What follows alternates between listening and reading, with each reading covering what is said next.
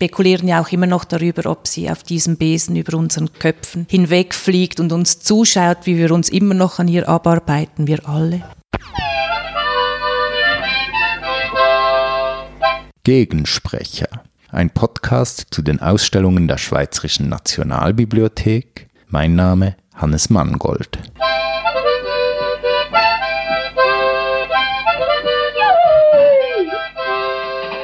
Ich sitze hier mit Mara Züst und Katrin Gordner in Zürich. Mara Züst ist Künstlerin und Kunsthistorikerin und sie ist eine große Kennerin vom Werk von Doris Stauffer. Katrin Gurtner ist die stellvertretende Leiterin der grafischen Sammlung in der Nationalbibliothek und sie betreut das Archiv von Doris Stauffer.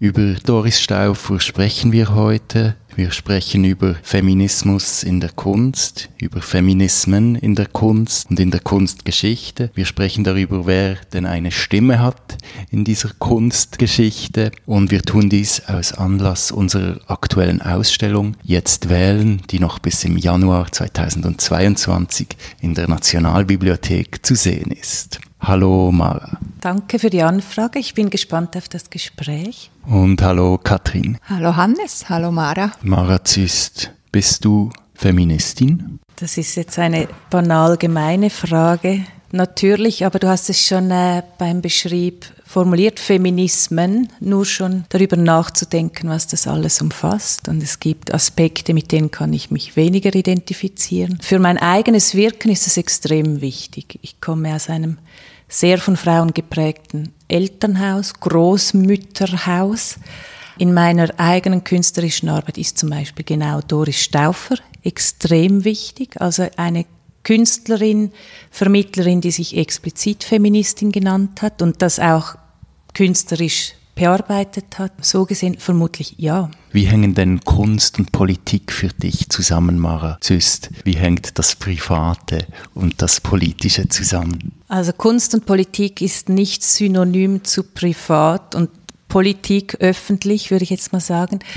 Was ich am künstlerischen Bearbeiten von feministischen Themen schätze, ist die Offenheit. Jetzt im Moment arbeite ich an einer Recherche zur SAFA 1928 und zum Beispiel das Thema von fehlenden Archivmaterialien, von Lücken, die aus rechtlichen Gründen, warum auch immer, entstanden sind in der Festschreibung der Geschichte. Wie geht man mit so etwas um? Als Historikerin, Kunsthistorikerin im klassischen Sinn benenne ich das einfach. Als Künstlerin kann ich mir Varianten überlegen, wie ich Sachen, wie ich ein Bild vermitteln kann von etwas, das zum Beispiel auch eine Leerstelle ist. Und in dem Sinn finde ich künstlerisches Schaffen im Zusammenhang mit politischen Themen auch jetzt ordnen wir Feminismus da dazu, äh, eine extrem spannende Art, Sachen zu verbinden. Also Formen finden für einen Inhalt, die nicht die klassische akademische Vermittlung gibt, vor, wie ein Text auszusehen hat. Der journalistische Text ist vielleicht ein bisschen freier. Im künstlerischen kann ich Text und Bild verwenden, wie ich es für die Erzählung der Geschichte als richtig erachte, als Künstlerin. Privat und Politik eine Trennung, wie wir auch von Doris Stauffer wissen, die sich so nicht aufrechterhalten lässt. Äh, wenn wir über eine, das Stimm- und Wahlrecht sprechen, wenn ich keine Stimme habe, wie kann ich politisch sein oder umgekehrt. Also so, das ist sehr nah verwoben. Von dem her interessieren mich auch immer wieder regelmäßig rechtliche Fragen. Die Strukturen, die in einem Staat inhärent sind, die spiegeln sich in unserem alltäglichen Leben, in welcher Form auch immer. Zum Thema Privates und Politisches haben Doris und Serge Stauffer ja innerfamiliär einige Kämpfe durchfochten. Zumindest wird das aufgrund der Archivalien, die bei uns im Archiv liegen, deutlich. Hat dir Doris vielleicht da ein bisschen aus dem Nähkästchen geplaudert zu diesem Thema, als du dich mit ihr beschäftigt hast im Zusammenhang mit deiner Monographie? Ein Geschenk in der Zusammenarbeit mit Doris an der Monographie, und ich sage explizit Zusammenarbeit, weil Doris uns geführt hat. Ein extrem schöner Teil davon war die Offenheit, mit der sie uns empfangen hat. Also ein Teil, die Archivalien liegen bei euch, vielleicht noch bei der Familie, die Familienordner, jemand oder auch das Tagebuch, jemand übergibt dir das und sagt, Das gehört auch dazu. Und du denkst, du bist wahnsinnig, da schreibst du ja über Stress, banalen Stress, Liebesleben, was auch immer, halt ein Tagebuch. Und für sie war das so klar, dass das Teil dieses Buch irgendwie sein muss, beziehungsweise dass wir das auch anschauen sollen dürfen. Und dann entscheidet man, wie man damit umgeht. Also von dem her, diese Offenheit war extrem beeindruckend. Die kommt natürlich aus diesem, das Private ist politisch, aus dieser Haltung heraus. Eine Anekdote, die ich in dem Zusammenhang auch gerne erzähle, ist, das wäre dann quasi zwei Jahre Arbeit später. Jetzt liegt das Buch vor, es ist bereit, in den Druck zu gehen. Und man geht es mit Doris nochmal durch. Also natürlich war sie im Prozess immer wieder involviert und sagt, gibt es Dinge, die du nicht genannt haben möchtest? Und dann kommt sie und sagt, also, dass ich rauche, solltet ihr nicht im Vorwort schreiben. Da ich so, okay, aber das ist doch auch okay, wenn du mit 83, 80 noch rauchst und das so lustvoll tust, wie du es tust und dass, wenn wir ein Bild davon zeichnen, es ist im Vorwort erwähnt geblieben, dann muss man doch da gar nichts Falsches vormachen. Aber dass sie von allen möglichen Dingen, eben nicht Name so und auch das passt mir gar nicht. Es gibt einen kleinen Teil ihrer Biografie, die wollte sie nicht zu stark unterstrichen haben, legitim. Aber dass von all dem am Schluss das Rauchen als die Erwähnung des Rauchens als störend empfunden wurde, fand ich doch sehr lustig. Gerade als Feministin, das war ja auch ein Thema, darf man rauchen als Frau zu einem bestimmten Zeitpunkt. Das Zusammenleben dieser zwei Künstler, Künstlerin Doris und Serge Stauffer, das interessiert mich noch ein bisschen mehr im Zusammenhang mit dem Thema Künstlerpaar generell. Also wenn man berühmte Künstlerpaare in der Geschichte, in der Kunstgeschichte anschaut, dann stellt man fest, dass sich Paare gegenseitig inspirieren, aber zum Teil vielleicht auch ausbremsen, dass insbesondere Frauen verloren gehen oder sich verstecken oder verstecken müssen hinter ihren männlichen Partnern. Und bei Doris ist ja das am Anfang auch so gewesen. Also sie hat ja Serge in der Kunstgewerbeschule kennengelernt und als die beiden früh geheiratet haben und Kinder bekommen haben, ist der Doris dann zunächst mal zu Hause geblieben und mit diesem Zustand je länger umso unglücklicher geworden. Kannst du uns ein bisschen davon erzählen, wie sie sich aus diesem Zustand wieder herausgeschält hat? Das ist natürlich auch schwierig. Man trifft jemand 50 Jahre später und sagt, erzähl mal. Oder das, wir hatten ja noch das Glück, äh, sie quasi zu Lebzeiten zu treffen und an der Monographie, zu, wie, eben, wie ich gesagt habe, zusammenarbeiten zu können.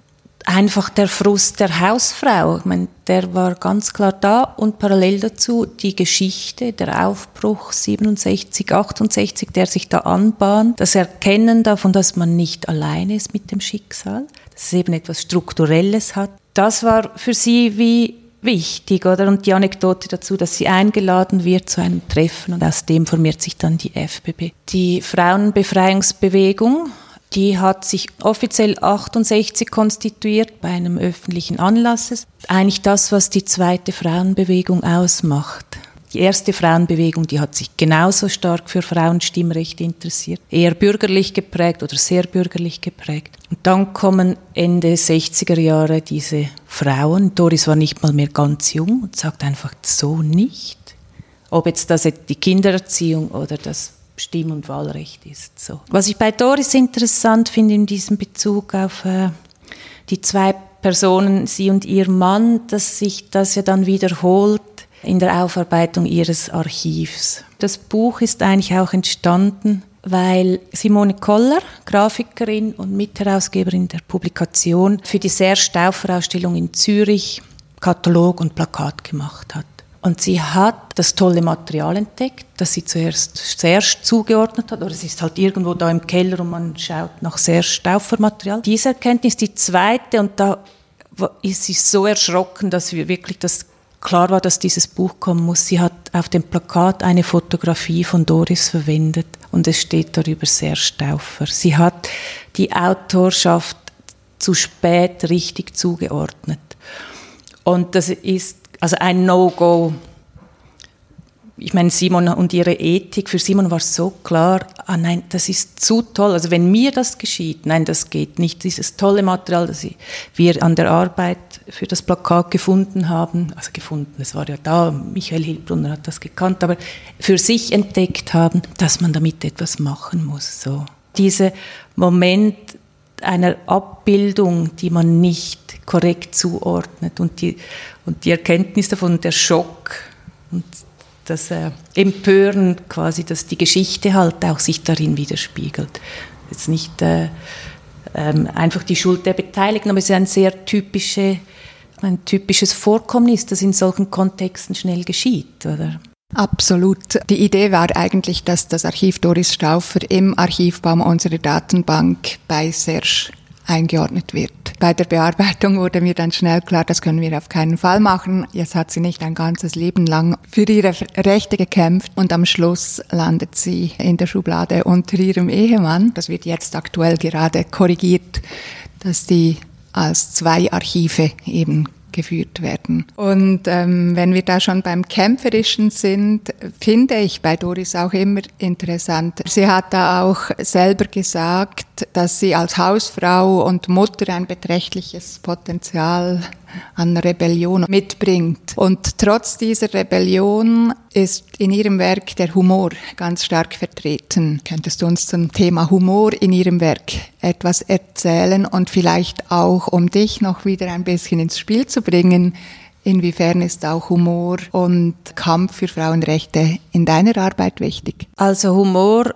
als subversives Werkzeug ist natürlich großartig. Also man kann das auf bitterböse Art machen, man kann sich über etwas lustig machen. Es gibt da verschiedene Varianten von Humor als politischer Waffe und Doris war darin einfach extrem gut. Das Zweite, was reinspielt und in der Mischung interessiert es mich dann sehr, ist das Spielerische. Es hat ja auch eine große Leichtigkeit oder eben ein gibt diese, dieses Beispiel der Badehosenaktion. Da wurde im Marzili verboten, dass Frauen oben ohne baden durften. Und das wurde dann von Doris und der Gruppe von Frauen um sie so aufgenommen, dass sie das gedreht haben und dann das thematisiert haben, dass ja all diese nackten Männerbrüste, die sich da in der Body aufhalten und sich die einen persönlich ja sehr empören, weil hat, wurde man gefragt, ob man das sehen wollte. Nein. Und sie haben dann mit so griechischen Staaten so Badehosen, erfunden, Badehosen erfunden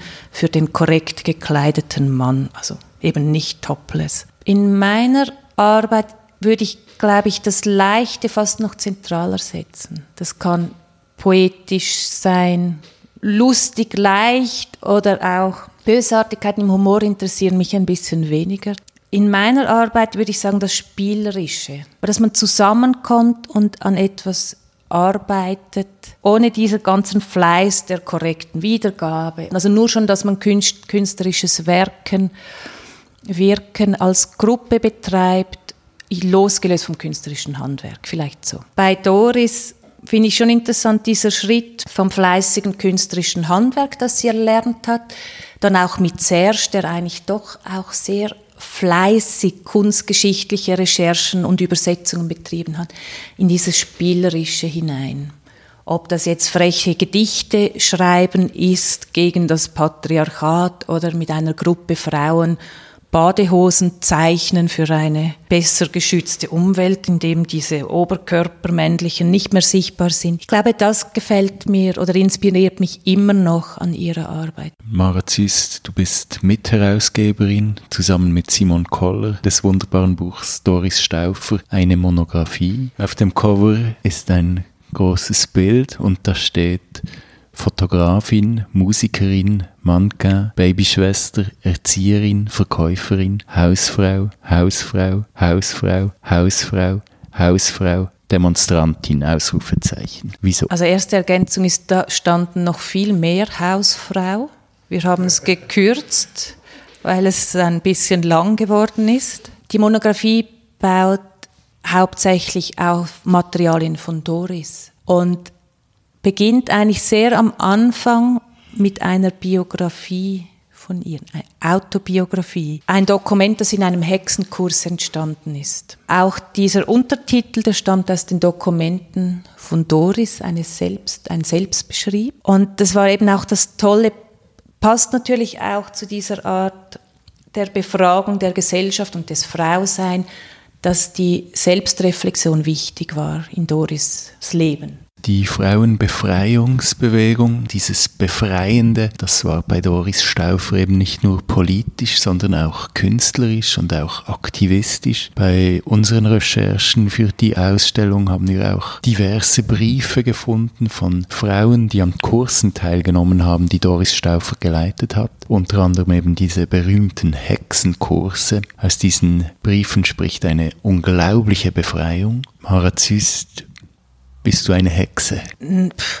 Ich weiß nicht, die Hexen heute. Ich meine, ich finde das Thema Hexen interessant. Da haben wir alle auch brav von Silvia Federici gelernt, dass es ja auch einen historischen Umbruch markiert. Das ist nicht nur unbedingt äh, umfasst die Verfolgung der Frauen, aber die Verfolgung von allem, was nicht konform funktioniert äh, oder sich einfügen will in strukturelle Dinge. Bei Doris interessiert mich das Thema schon auch als Zeitphänomen. Da kommt dann die Historikerin in mir wieder hervor. Aha, in den 70er Jahren hat man das Thema Hexen wieder aufgegriffen. Was daran war interessant für die Frauen damals? Und dann ist auch interessant, wenn man das geschichtlich anschaut, dass eigentlich mit diesem Aufgreifen auch ein Rückzug ins Private erfolgt. Also die Frauenbewegung in den 80er Jahren ja auch stiller wird oder eben vielleicht einfach versteckter, keine Ahnung. Ich hatte letztens in einem Gespräch, sie wohnt gerade um Eck mit Susanne Dietzinger, sie hat mit Doris Stauffer eine Zeit lang Hexenkurse gemacht. Das ist für mich eine wichtige Quelle im Moment, auch äh, weil sie natürlich wirklich äh, berichten kann zu Kursen, zu denen nicht immer sauber Notizen geführt wurden oder im Archiv halt einfach einzelne Spuren auffindbar sind. Und dann habe ich eben auch Susanne gefragt mit diesem äh, Rückzug und was da geschehen ist. Und für sie persönlich war das gar nicht, also so schlimm, sie, es gab da Orte, die geschützter dieses feministische Wirken jetzt von ihrem Bedürfnis her ermöglicht haben.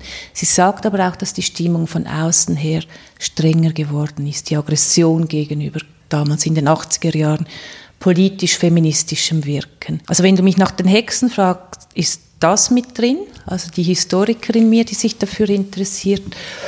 Als Privatperson, die hier sitzt, ich bin garantiert auch äh, spirituellen Ansätzen verpflichtet. Ich finde jetzt die rein rationale Welt nicht immer nur schlüssig erklärbar, aber ja, vielleicht wäre das das Hexerische in mir. Das Hexerische in Bezug auch auf Zaubern vielleicht, weil im Archiv Doris Stauffer können wir in ihren Dokumenten auch nachlesen, dass sie ja in Amden bei ihren Großeltern aufgewachsen ist, aber dass ihr Großvater wahrscheinlich auch eine prägende Figur war für sie. Insbesondere darum, weil er ihr eben auch Dinge vorgezaubert hat oder ihr Geschichten erzählt hat.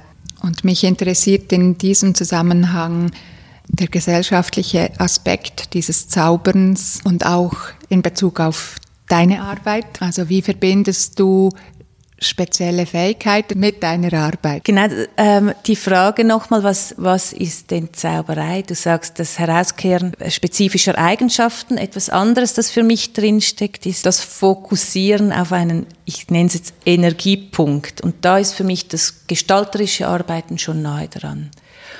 Ein banales, aber spannendes Beispiel dazu ist wiederum die Monographie. Jetzt beginnt man da, daran zu arbeiten. Man sitzt, wir, jeden Freitag sind wir mit Doris hingesessen. Manchmal habe ich ein Roastbeef-Sandwich mitgebracht, weil sie das gerne mochte. Nach dem Mittagsschlaf, man sitzt hin und man führt Gespräche und beginnt zu sammeln, fertigt Scans von Fotografien und überlegt, wie man diese Geschichte erzählt. Plötzlich schaut man das Material an und merkt, diese Geschichte erzählt sich selber.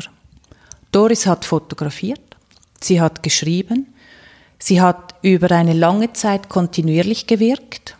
Es gibt Fotografien von den Kindern, die mit Serge entstanden sind. Und das fügt sich, ich sage jetzt von alleine, eben, ist das ein energetischer Punkt, ist das Kreativität, ist das Zauberei. Es fügt sich zusammen und du merkst, hey, das Material erzählt die Geschichte mehr oder weniger selber. Was wir noch liefern müssen, ist eine Form zu finden für das Buch und ergänzend Kontextualisierungen zu geben. Und das zum Beispiel finde ich ein extrem schönes Beispiel für ein organisches Arbeiten, das von der Sache ausgeht. Hexerei oder nicht. Das Zweite in Bezug auf das Buch, dann war uns auch nie klar, wie wir das Ganze ordnen. Also die Geschichte erzählt sich selber, aber was ist die Struktur im Buch? Dann gibt es die extrem tolle Anekdote, die mich immer noch zum Lachen bringt, als wir Simon einem, an einem Morgen anruft, mich anruft und sagt, ich hab's. Und ich denke so, wow, jetzt muss ich bereit sein, sagt sie. Chronologisch. Okay, interessant. Das ist die banalste Variante, ein geschichtliches Ereignis zu erzählen, um zu merken, genau diese Geschichte muss chronologisch erzählt werden. Wir zeigen in unserer Ausstellung ein Kleidungsstück, das als Ritualkleid bezeichnet ist. Aus unseren Akten im Archiv wird nicht klar, wo der Unterschied ist zwischen den Ritualen und den Hexenkursen, respektive auf die Rituale wird überhaupt nicht hingewiesen. Kannst du uns da Licht ins Dunkel bringen? Es gibt diesen Bruch ist es nicht, diesen Übergang, dieses Hinwenden ins Private. Also die Hexenkurse waren natürlich nicht ganz öffentlich, die waren nur für Frauen und sie waren in bestimmten Zirkeln ausgeschrieben. Aber wir zwei, du Hannes nicht, aber wir zwei hätten hingehen können, wenn uns das interessiert, keine gestalterische Vorbildung nötig. Wenn du Zeit hast, kannst du mit anderen Frauen dich in der Gruppe künstlerischen Themen zuwenden. Doris hat sich aber dann später auch, oder eben fließend später, mit Hexenritualen und spirituellen Ritualen auch im privaten Zirkeln auseinanderzusetzen begonnen. Mit ihren Freundinnen, mit den Astano-Frauen in geschlossenen Zirkeln verschiedene Jahresrituale gefeiert. Und das ist dann quasi der Rückzug ins Private, der tendenziell in der Frauenbewegung in dieser Zeit vollzogen wurde, in verschiedenen Varianten. Das Ritual ist etwas, zu dem habe ich keinen Zugang, außer ich hätte, wäre eine Freundin gewesen, so von Doris. Die Hexenkurse, die waren am Anfang noch an der F&F Kunstschule ausgeschrieben, also mhm. doch eine gewisse Breite und Öffentlichkeit.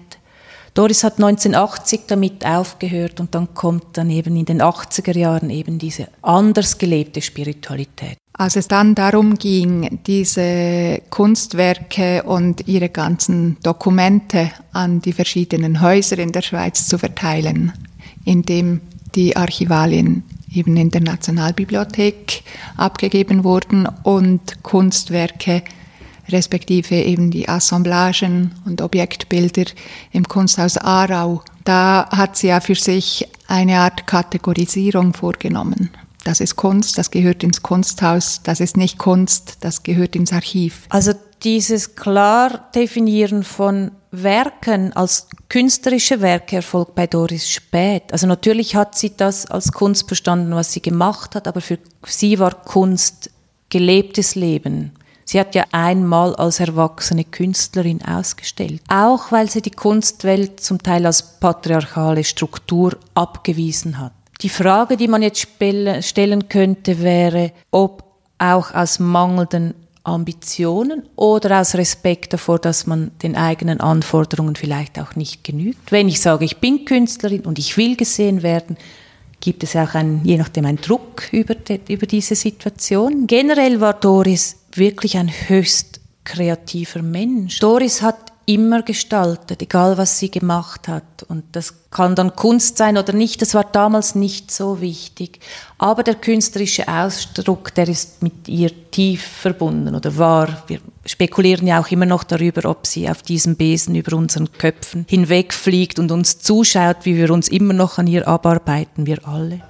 Ich finde noch bei der Betrachtung auch, was Doris eben als Kunst äh, definiert hat oder nicht. Wie radikal diese Abwendung ist, zeigt, zeigen für mich die Eat Art, die Lebkuchen, die sie dann in den 80er Jahren gemacht hat, zum Teil mit Salome, ihrer Tochter zusammen. Das sind Kunstwerke, die werden verkauft auf dem Markt oder wurden verkauft auf dem Markt, konntest die erwerben und essen und weg war sie die Kunst. Also ich finde, da zeigt sich auch viel in dieser Verweigerung des Werkes als solide, zum Beispiel Wertanlage. Im Verlauf von Doris Leben kam natürlich schon auch, also mit der Anerkennung, die Serge erfuhr, über die Arbeit von Michael Hildbrunner, kam auch der Verlust von Doris. Wart mal, wo bin ich dann da oder was habe ich gemacht in meinem Leben?